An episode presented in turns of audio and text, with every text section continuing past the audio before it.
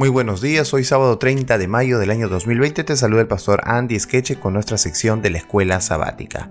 El día de hoy empezamos una nueva lección, la lección número 10 que se titula La Biblia como historia. Y el texto que nos acompaña en esta mañana se encuentra en Deuteronomio capítulo 5 versículo 6 que dice Yo soy Jehová tu Dios que te saqué de la tierra de Egipto. Bueno, eh, eso también está en Éxodo 22 y Deuteronomio 5.6. Son dos textos, dos textos que dicen lo mismo. Eh, y vamos a estudiar nosotros ahora eh, la Biblia como un lugar donde encontramos mucha historia, historia real, ¿verdad? la Biblia está constituida en la historia. La historia bíblica avanza en dirección lineal, desde un principio absoluto cuando Dios creó todas las cosas, hasta una meta final cuando restaurará la tierra en la segunda venida.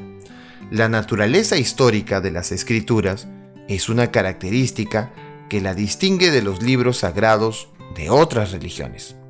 La Biblia da por sentada la existencia de un Dios que actúa personalmente en la historia. No intenta probar esa existencia en el principio. Dios habla y se crea vida en la tierra. Él llama a Abraham a salir de los caldeos, libera a su pueblo de la esclavitud de Egipto escribe los diez mandamientos en tabla de piedra con su propio dedo, Éxodo 31 18, envía profetas, envía juicios, llama a su pueblo a vivir y a compartir su divina ley y el plan de salvación con otras naciones, finalmente envía a su Hijo Jesucristo al mundo, dividiendo así la historia para siempre.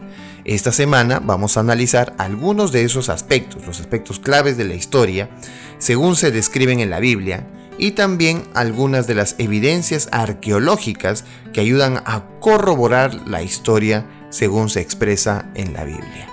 Bueno, entonces nos preparamos para este largo camino, bueno, camino de una semana, que estaremos estudiando todo lo que la Biblia tiene que decirnos acerca de la historia. Obviamente no será toda la historia, la historia general, la historia universal, pero sí la historia que está eh, enmarcada en la Biblia, la que está relacionada con los planes de Dios.